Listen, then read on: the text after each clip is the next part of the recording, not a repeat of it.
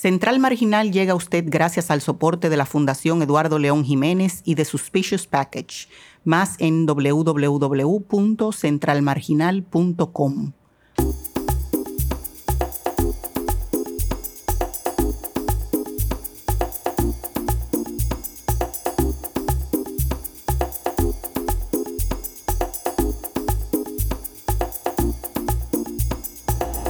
Hola, soy Silvana Luna y este es el segundo capítulo de la serie Pedagogía del Arte en el Caribe, un programa exclusivo que Central Marginal ha preparado a partir del reciente descubrimiento del archivo de arte creado por un colectivo de artistas de la isla de Santo Domingo. En el primer capítulo tuvimos la oportunidad de acercarnos al tema y ahora vamos a profundizar un poco gracias a la generosidad de nuestra invitada especial del día, tengo el placer de estar en cabina para Central Marginal con la doctora Marianne Benoit Bastien.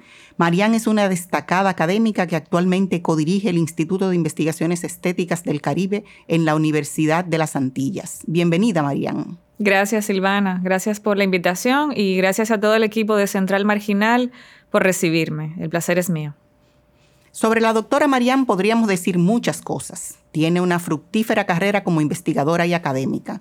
Entre sus muchos logros cabe destacar que Marianne es doctora en literatura comparada y estudios culturales por la Universidad de los Andes. Y además es conferencista frecuente en congresos regionales e internacionales sobre arte en el Caribe. Es autora de los libros El Caribe Sonoro, Música y Producción Oral en el Caribe y Colectividad Creativa en el Caribe Insular 1970-2010. Ambos títulos forman parte de la colección Antillas de la editorial Lesar de Letres y una primicia para Central Marginal. Esto me emociona muchísimo decirlo. Es la próxima publicación de su libro Pedagogía y Resistencia, Nuevas Propuestas de Enseñanza de las Artes en el Caribe. El libro, que además incluye fotografías inéditas de material de archivo, saldrá a la venta en marzo del 2021. Pero sin más preámbulos, Marian, empecemos nuestra conversación. Muchas gracias, Silvana. Siempre es un gusto poder compartir las cosas que tanto me entusiasman y poner en diálogo el arte. El libro que mencionas, por cierto, es un trabajo que no ha sido fortuito, sino el fruto de muchísimo esfuerzo personal y de todo un equipo de investigadoras jóvenes que me acompañan en la Universidad de las Antillas en Martinica. Ay, sí, Martinica. Esa sí que es una isla hermosa. Tuve la oportunidad de visitar en el 2010, pero creo que ya es tiempo de regresar. Claro que sí, con muchísimo gusto vamos a recibirte a ti y a todo el equipo de Central Marginal. Deseos no me faltan. Esperemos que pasen pronto las restricciones por el COVID-19. Estamos todos en el Caribe batallando para enfrentar el virus y especialmente los estragos que ha causado en el sector cultural típicamente desprotegido. Así es, Silvana. Es la vida precaria a la que se refieren algunos textos de Judith Butler, uno de mis autoras favoritas. Pero en el Caribe yo digo que estamos acostumbrados a sobreponernos a las contingencias. Y sí, para nosotros será un gusto enorme recibirlos a todos en Martinica muy pronto. Gracias, Marianne. Bueno, tenemos mucho, eh, por, mucho material por recorrer en el día de hoy. Vamos a iniciar nuestro programa. Yo tengo mil preguntas, pero pienso que tenemos que empezar por la más obvia de todas. ¿Por qué este material? ¿Por qué este colectivo de artistas trabajando en República Dominicana? Eh, este archivo singular de arte, como dices en los primeros resultados de tu, investigación? ¿Qué tiene de distinto a todos los demás y por qué es tan importante estudiarlo? Mm, bien. Eh, cuando me refiero a la singularidad de este archivo, lo digo porque en efecto está compuesto por una diversidad de elementos que lo hacen completamente distinto a lo que estamos acostumbrados a ver eh, como producción artística y cultural dentro de la región caribe. Ese Caribe, que es una constelación de islas unidas por el mar y un puente entre los dos hemisferios del continente americano. ¿Puedes citar algunos aspectos de esa singularidad del archivo? Claro, mira, para empezar, se trata de un archivo que era desconocido por todos, incluyendo, y esto es un dato curioso, incluyendo a las y los historiadores del arte de República Dominicana, de toda la isla española y, como consecuencia, de todo el entramado de académicos cuya labor gira en torno al arte caribe latinoamericano. En la Universidad de las Antillas, que es mi base de trabajo, no existe ninguna entrada en los catálogos de nuestras bases de datos. Hasta el 2015, todo este material era inexistente y su descubrimiento ha venido con más preguntas que respuestas. Encontrar este material es algo que tenemos que agradecer a la curiosidad de, de nuestro buen amigo Teobaldo Perna. Para recordar a nuestros oyentes que quizás no han escuchado el primer capítulo de esta serie, en el capítulo primero tuvimos la oportunidad de escuchar a Teobaldo Perna, quien es un librero investigador con base en Caracas. Además, gracias a su generosidad, hemos podido establecer contacto con la doctora Marian y con los familiares que sobreviven a, a los artistas del colectivo. Así es, y bueno, como te decía, fue gracias a la intervención de Teobaldo que pude llegar al material. Fue el azar, pero también ha sido un descubrimiento que ha ocurrido en el mejor momento posible para todos. ¿Por qué lo piensas así? Bueno, porque es ahora cuando podemos valorar en su justa dimensión que este archivo apropiadamente cumple con todas las condiciones de un archivo de arte, no solo por su valor estético, sino por sus implicaciones con lo cultural dentro y fuera de la región del Caribe. Cuando hablamos de este archivo de arte, tenemos que aclarar que no fue construido por artistas académicamente formados, aunque los integrantes del colectivo binacional eh, estaban conscientes que operaban dentro del campo del arte y que estaban haciendo producción artística, lo cual es sorprendente.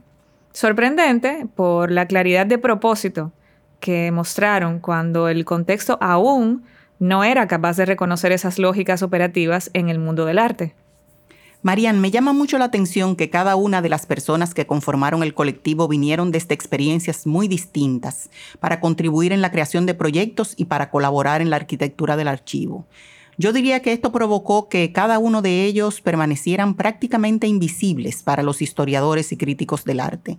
Precisamente su valor singular consiste en haber trabajado en colectivo desde los márgenes de lo oficialmente reconocido como arte en el contexto inmediato porque Marian, con frecuencia vemos justamente lo contrario, un deseo, y es como un deseo de alimentar el ego personal, de resaltar la carrera individual. Sí, sí, así es. Pero estos cuatro jóvenes, eh, operando así, como invisibles, crearon para sus proyectos un espacio de libertad creativa, lo que es interesantísimo. Si te fijas, y esta es mi opinión, Creo que aún hoy tenemos libros de historia del arte dominicano, eh, narrativas históricas e historiografías incompletas. En el enfoque que tienen estas memorias escritas, predomina el recuento cronológico de biografías personales, sin establecer necesariamente las conexiones con una historia más amplia, como por ejemplo la historia política o la historia económica del Caribe. Es decir, que es una historia narrada desde lo cultural, Especialmente en mi país, me he dado cuenta que la mayoría de las biografías de artistas son como una lista de hechos narrados de forma cronológica que no siempre incluyen los flujos, los encuentros y las complejidades de un entramado social siempre cambiante. Y yo agregaría que nos toca imaginar a este colectivo en su tiempo. Estamos hablando de la primera mitad de la década del 90, justo cuando las teorizaciones sobre la posmodernidad alcanzan mayor preponderancia y empezamos a experimentar eh, los cambios sociales propios de la contemporaneidad. Este es un punto que me interesa resaltar porque considero que el colectivo sincrético, así se llamaban a ellos mismos, es la primera entidad de la contemporaneidad artística en República Dominicana. ¡Wow! Esta declaración estoy segura que será muy controversial para nuestros oyentes. ¿Por qué atribuyes a este colectivo ese papel de instauración en el país? Eh, a pesar de esa presencia silente y prácticamente invisible en los registros. ¿No te parece que es una afirmación arriesgada? Sí, es arriesgada porque abre nuevos espacios para pensar. Fíjate, Silvana, modernidad y contemporaneidad son conceptos que suelen emplearse desde lo estrictamente temporal, como categorías cerradas y arbitrarias. Generalmente lo usan para agrupar una cantidad de tiempo que se piensa exclusivamente en orden cronológico, es decir, la modernidad antes de la contemporaneidad y así sucesivamente. ¿Me doy a entender? Sí, sí, sí, te sigo. Pero eh, estas grandes categorías, que también son categorías de estudio, desde finales de los años 90 han sido objeto de grandes revisiones. En el Caribe yo pienso que es mucho más provechoso pensar estos conceptos en términos relacionales. Son contemporáneos quienes comparten una condición de posibilidad en un tiempo y un espacio concreto. En el caso de República Dominicana, lo contemporáneo convive con lo moderno y por eso es frecuente ver imágenes muy contrastantes en la vida cotidiana. Y lo mismo pasa en Martinica y en otras islas del Caribe. Sí, recientemente leí que la estrategia educativa dominicana, si podemos llamarle estrategia, invirtió cantidades enormes del presupuesto nacional de educación para la compra de laptops, pero al mismo tiempo continúa el problema de suministro de energía eléctrica y el acceso a Internet no es asequible para un segmento enorme de la población dominicana. Ese sería el tipo de contrastes que tenemos que tener en cuenta cuando reflexionamos sobre la producción cultural en cualquiera de nuestros países, ¿no? Claro, básicamente ¿Qué es hacer arte bajo esas condiciones? ¿Por qué y para qué hacen arte los, artistas del Caribe? ¿Y para quiénes? Ah, lo cierto es que me dejas pensando muchas cosas, Marianne, pero un dato que no quiero dejar pasar por alto, porque dijiste que el colectivo se llamaba colectivo sincrético, y es la primera vez que nos referimos al colectivo por su nombre. ¿Puedes decirnos algo del nombre del colectivo? Como podrás imaginarte, a mí el nombre me encanta, porque el sincretismo cultural es un tema nodal en los estudios culturales del Caribe. Pero una inferencia curiosa que podemos hacer y una asociación meramente sonora, hay un parecido entre las palabras sincrético y secreto. Sincrético secreto, que es el modo de trabajo del colectivo porque solo querían hacer invisibles sus nombres y visibles sus proyectos. Y como esa conexión por el sonido de las palabras es la conexión que más me provoca como investigadora. Obras, proyectos. Ambas cosas. Quizás la palabra proyecto conecte mejor con la forma de trabajo del colectivo. Mi observación es que el colectivo y el archivo, junto con los apuntes encontrados como parte del material, nos dicen que la lógica operativa y el contenido conceptual detrás de las obras casi siempre eran realizadas en forma de intervenciones. El colectivo sincrético era muy avanzado para su contexto. Sin temor a dudas, pienso que sus cuatro integrantes estaban sentando las bases de lo que pudo ser un escenario más complejo para la producción cultural contemporánea en la República Dominicana. Sabes, Marian, siento curiosidad y seguro que quienes nos escuchan también por saber sobre tu primer encuentro con el material. ¿Cuándo fue el viaje que hiciste a Puerto Plata para evaluar el archivo? Cuéntanos un poco de tu experiencia. Me emociona muchísimo recordar ese momento. Mi, primera visita ocurrió en 2015, hace cinco años, el tiempo vuela. Y más eh, cuando uno está disfrutando del trabajo que hace. Eh, fui en 2015 y regresé varias veces antes de que el archivo viajara a la biblioteca de la Universidad en Martinica, donde actualmente cumplimos un proceso que en gestión de archivos se llama estabilización del material. Pero, ¿Cómo te interesas tanto en este material? ¿Con quién más cuentas para esta investigación tan extensa? claro que eh, cuento con un equipo de especialistas. Sería imposible hacer esto sola. Eh, juntos estamos proponiendo un mapa general de contenidos y una especie de índice general. Se trata de un material sumamente poroso, con muchas aristas, muchos brazos con los que podríamos trabajar y hacia las cuales orientar el estudio futuro del material pero yo estoy particularmente interesada en el aspecto pedagógico del colectivo y del potencial que el archivo tiene para el desarrollo de nuevas visiones de la pedagogía del arte en República Dominicana y, por supuesto, en la región Caribe. Bueno, y nosotros también. Estamos ansiosos por oír más acerca del proyecto pedagógico del colectivo, pero antes nos gustaría saber de dónde nace este interés. Bueno, eh, siento que muchas veces las personas que estamos involucradas en el trabajo académico y la investigación podemos perder de vista el propósito por el cual hacemos nuestro trabajo. Pero frecuentemente, eh, cuando vas a conferencias de arte, puedes sentir que el espacio se emplea para una competencia poco productiva, con narrativas, ponencias y textos que alejan los archivos y las obras de arte de su cometido social. Mi approach, y es algo que trato de transmitir a mis estudiantes de Martinica, es trabajar para fines menos elitistas y menos condicionados por los intereses financieros. Tengo una visión más social del trabajo que hacemos en la universidad, es lo que quiero decir. ¿Y todo esto que comentas sobre el archivo y sus particularidades fueron evidentes para ti desde un primer momento? Honestamente, vine con cierto escepticismo. Pienso que nos hace falta cuestionar más. Te decía, en, ese momento poquísimo del material estaba digitalizado y solo teníamos unas cuantas imágenes para evaluar. Pero en mi primera visita, y te confieso que no sabiendo muy bien a lo que me enfrentaba, pude intuir que una razón fundamental para la ausencia del colectivo en los libros se debió no solo a su forma de trabajar, sino también a que estaban primordialmente operando en Puerto Plata, es decir, una provincia periférica dentro de la República Dominicana. Estaban viviendo en el interior del país, practicando formas experimentales del arte que son distintas a las categorías culturalmente reconocidas por la crítica dominicana aún hoy, en el 2021.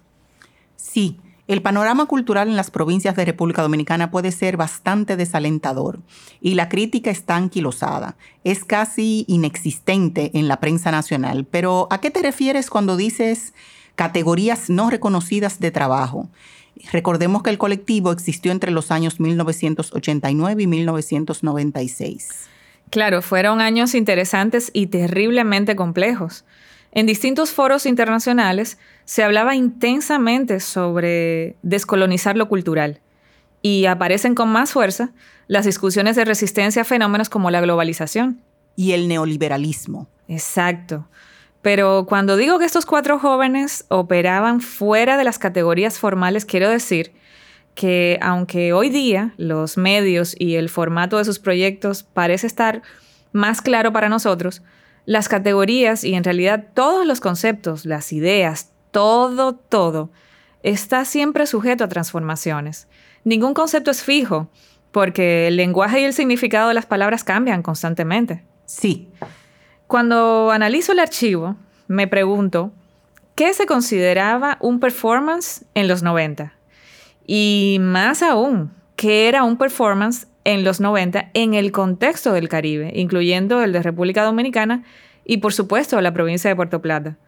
Porque lo que pasa, Silvana, es que en ese momento no teníamos todas las herramientas teóricas con las que contamos hoy para comprender los significados de esas categorías para el estudio del arte regional y en muchos casos tenemos que seguir un proceso que es realmente una traducción. Ahora, Silvana, pienso que sería oportuno compartir uno de los proyectos del colectivo que me ayudaría a explicar a la audiencia con acciones concretas estos conceptos. Sí, claro. Adelante, Marian. Aquí traigo conmigo una imagen. Es un recorte de periódico que da cuenta de un hecho curioso que ocurrió frente a la glorieta victoriana de la Plaza Independencia de Puerto Plata. Y se lee, 8 de marzo de 1993. Mujeres atadas obstruyen el tránsito. Qué título tan provocativo. En la imagen puedo ver a las dos mujeres artistas del colectivo, Adela y Eleanor, ¿cierto? Sí, sí, sí. Y en el margen lateral izquierdo puedes ver a Leandro y a Claudio con cámaras de grabación y fotográfica respectivamente. Pues bien, esto, que pasó como un hecho curioso, sin mayor trascendencia en los medios locales, hoy podemos verlo como un ejercicio de arte conceptual emancipador en el Caribe. Me encanta esa palabra, emancipación. El trabajo emancipador va ganando fuerza en el ámbito cultural con las críticas a las políticas de las instituciones, como las jerarquías dentro de los museos, las colecciones y los centros culturales. Pero bien, tenemos estas dos mujeres atadas, espalda con espalda. Es una obra que tiene dos lecturas claras. El conflicto racial en República Dominicana, las implicaciones del racismo sobre la percepción de la realidad binacional en la isla, y otro tema muy urgente aún hoy, la violencia de género, la violencia contra la mujer. Para dar algo más de contexto a quienes nos escuchan desde muy lejos, las cifras de feminicidios en República Dominicana son escalofriantes. Según las estadísticas del Observatorio de Justicia y Género, en un promedio que se mantiene desde 2005 hasta los registros de 2019, cada dos días una mujer muere a causa de violencia de género. A esa violencia física se suman las violencias que no acaban en muerte ni en las estadísticas, como la violencia de un sistema que no trabaja por un compromiso para la equidad. Las cifras no son muy distintas en otras naciones del Caribe. Y frente a esa realidad tan alarmante, el colectivo sincrético estaba accionando por medio de una intervención performática para interrumpir el ritmo de la ciudad y que los transeúntes se hicieran preguntas sobre esos actos de violencia sistemática, preguntas que cuestionan críticamente el estado general de las cosas a partir de una aparente inofensiva obstrucción del tránsito. En la nota de prensa, el periodista reúne las impresiones de los pasantes y Silvana, te sorprenderías con la claridad que llegó el mensaje a las personas. Y lo más importante es que la actitud comunicada con el performance es diametralmente opuesta a una forma de hacer cultura en donde las experiencias están siendo sobreexplicadas a quienes consumen arte. Sí, y hoy podemos ver cosas preocupantes como obras eh, con frases interpretativas que ponen en tela de juicio la inteligencia de las personas. Esas cosas son una sobremediación del arte. El colectivo estaba muy atento para cuestionar esa actitud y en cambio les interesaba ampliar la capacidad de observar y de hacer preguntas críticas desde la experiencia personal, la interpretación autónoma. El colectivo practicaba una pedagogía ciudadana que está más interesada en la agencia política del individuo en relación a su contexto, antes que en usar un esquema didáctico que replica las mismas estructuras del poder una y otra vez. Y justamente aquí es donde veo la emancipación, en no dar las respuestas, sino invitar a hacer preguntas. Hasta donde tengo entendido, ese principio también estaba presente en el planteamiento esquemático de la Escuela de Artes que el colectivo quería crear. ¿Puedes hablarnos un poco de ese proyecto? La Escuela Flotante. La Escuela Flotante es quizás el proyecto más trascendente del colectivo sincrético. Además de que los apuntes y gráficos en el archivo muestran una gran capacidad de síntesis visual. Sí, vi los cuadernos y me pareció muy interesante la visión que tenían para crear la escuela. Recuerdo que eran 20 cuadernos más o menos, ¿no? 22 en total, aunque no todos se refieren al proyecto de la escuela. Bueno, la escuela flotante, como justamente dices, estaba anclada en los mismos principios emancipadores que dirigían las distintas acciones del colectivo. Podemos rastrear influencias de la pedagogía de Freire o ejercicios simples tomados del teatro de los oprimidos de Augusto Boal. Pero el proyecto de la escuela estaba pensado desde y para la región del Caribe. Mm, voy a resaltar algunos aspectos que me parece que son muy oportunos retomar hoy. Y hasta donde sé, Marian, la escuela flotante se trataba de un proyecto muy ambicioso. Utópico. El proyecto era una utopía. Es la mayor, perdón, la mejor palabra para describirlo. Una escuela flotante viajando por el Mar Caribe, las ilustraciones de la embarcación y todas las anotaciones al margen son muy ilustrativas y clarificadoras. Puedes ver que fue un proyecto en donde estuvieron involucrados los cuatro integrantes del colectivo, Eleanor, Adela, Claudio y Leandro. En la creación de los apuntes y los dibujos participaron todos. Es una experiencia cercana a lo que hoy sería escribir juntos sobre un documento de Google Doc. Pero muy importante, aunque el proyecto era utópico, las ideas detrás son perfectamente realizables y urgentemente necesarias. Sí, eh, especialmente con las afecciones de la pandemia, las escuelas y especialmente las escuelas de arte han sido muy afectadas por la crisis del COVID-19. Casi todas atraviesan en mayor o menor medida situaciones muy complicadas. Pero como sabemos, muchas de esas dificultades anteceden a la pandemia. Que ha obligado a que nos sentemos a repensar todo lo que implica crear una experiencia educativa. Es cierto. Eh, y precisamente sobre eso yo tengo algunas anotaciones sobre el proyecto. En uno de los cuadernos dice que la relación con el tiempo en la escuela tenía que ser, y cito, necesariamente distinta, un tiempo caribe. Y entonces explican el concepto que es muy provocativo como idea y que quizás puedas comentarnos sobre su significado. Tiempo caribe, así lo llamaban. Sería el tiempo de la escuela y se refiere a un tiempo distinto que todos conocemos, porque lo vivimos día a día en el contexto insular. Es algo que en mayor o menor medida todos experimentamos. La idea en realidad tenía que ver con una forma distinta de medir el tiempo para compartir y adquirir conocimientos. El colectivo acertadamente creía que se cometía un error abrazando la acelerada carrera para graduar artistas. Ni siquiera creían en el arte como una profesión en los términos que el mercado piensa las profesiones. Es algo que veo como una deficiencia detrás de propuestas como la economía naranja, la aceleración de los programas.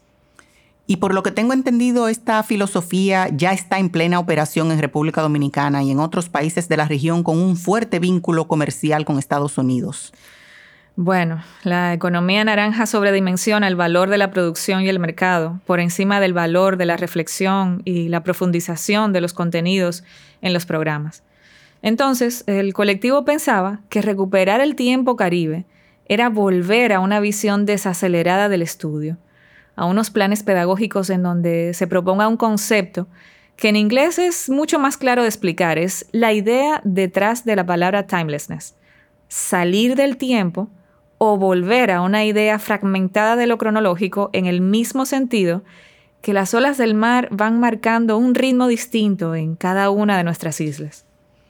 Es también un ritmo más lento, pero la idea a la que el colectivo aspiraba en términos pedagógicos era construir una slow school del arte, una idea que al día de hoy sigue siendo totalmente disruptiva. Te tengo otra pregunta en términos concretos. ¿Qué postulaban para el proyecto de la escuela? ¿Qué otras ideas podemos encontrar a partir del análisis del archivo? Muy buena pregunta. Eh, volviendo a una idea que conversamos muy al principio, la escuela aspiraba a operar dentro de un esquema de lo precario. En nuestro contexto, la idea de precariedad tiene una connotación negativa, pero en algunos países de la región se articulan proyectos y discursos a partir de la precariedad y a pesar de la precariedad. Como en Cuba y en Puerto Rico, por ejemplo. Exacto. El principio es eh, apropiarse de los factores contingentes y convertirlos en un material de estudio, de exploración, un material de trabajo, podemos decir. Entonces, eh, si bien es cierto que la escuela flotante iba a operar con recursos limitados y con un esquema móvil, nomádico, también por otro lado iba a privilegiar la idea de grupos pequeños. La escuela iba a ser selectiva en la admisión, y en este punto coincidían los cuatro artistas, cuando dicen que los participantes de la escuela tenían que mostrar un interés especial por el arte y por la cultura antes de ser incluidos en el programa. ¿Y no crees que ese criterio de selección resultaría en una escuela elitista? Era todo lo contrario. En realidad el talento personal no era el criterio de selección para la admisión. Hoy tenemos mucho de eso en la forma de pensar de las escuelas de arte, en donde se sobredimensiona la carrera personal, el éxito individual del artista. En cambio, para el proyecto de la escuela flotante, era importante pensar cómo cada participante se integraba y aportaba conocimientos al grupo. Marianne, ¿sabes si el colectivo proyectaba la cualidad de lo flotante más allá del espacio físico que abarcaría la escuela? Eh, no sé si me explico bien, pero lo que me interesa saber es si de algún modo esta idea de movimiento tenía otras formas de manifestarse en la planificación del proyecto pedagógico. Sobre los alcances de la escuela flotante, aunque la escuela se pensaba como un proyecto en tránsito, se ajustaría en cada momento a los intereses generales de un colectivo mayor de personas. La escuela era también un proyecto site specific o interesado en los componentes del contexto social inmediato.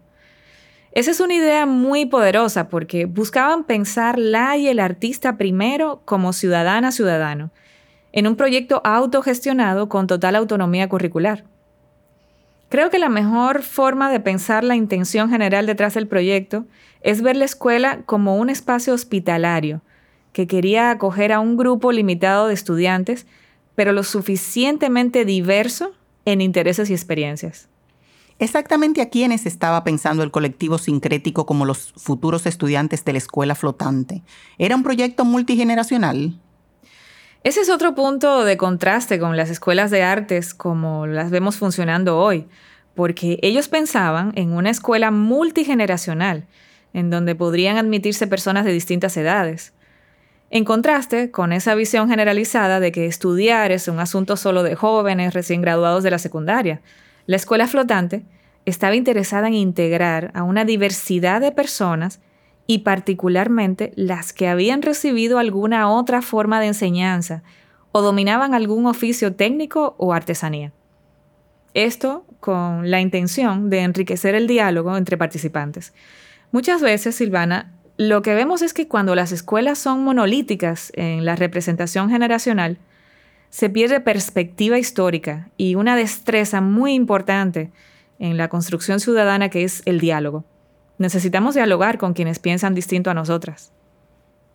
Es cierto, y pensándolo bien, Marianne, estas ideas estaban siendo discutidas a principios de los años 90 por estos cuatro jóvenes. Eran años de mucha polarización política, no solo en República Dominicana, sino también en toda la región. El gobernante en el país aún era el sucesor de una dictadura y una figura polémica.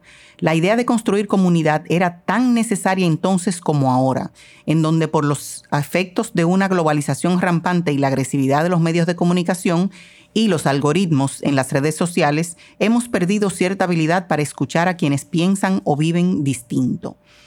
Lamentablemente se acaba el tiempo de nuestro programa de hoy, pero la buena noticia es que Marian estará nuevamente con nosotros y continuaremos con más preguntas acerca del proyecto de la escuela flotante y vamos a profundizar más en las ideas que hacen de este proyecto un referente para la pedagogía del arte en el Caribe. Queremos invitar a quienes nos escuchan a enviar sus preguntas y comentarios a través de nuestro sitio web www.centralmarginal.com o enviando un mensaje a nuestra cuenta de Instagram que es arroba guion bajo suspicious guion bajo package. Tanto el equipo de Central Marginal como la doctora Marianne Benoit estamos muy interesados en precisamente dialogar con quienes nos escuchan. Estoy segura que este programa generará muchas ideas interesantes. Gracias Marianne por tu tiempo y tus sabias observaciones. Gracias a ustedes por invitarme. Hasta la próxima. Muchas gracias por escuchar nuestro programa esta semana. El segundo de la serie estuvo enfocado en el proyecto La Escuela Flotante del Colectivo Sincrético. Para conocer más sobre la iniciativa cultural de Central Marginal y descargar de forma gratuita el podcast, visite www.centralmarginal.com. Siga nuestra cuenta en Instagram, arroba, suspicious, guion bajo, package y recordarles que nuestra producción llega a ustedes gracias al gentil apoyo de la Fundación León Jiménez, gracias a nuestros compañeros de Suspicious Package. Yo soy Silvana Luna y usted estuvo escuchando Central Marginal.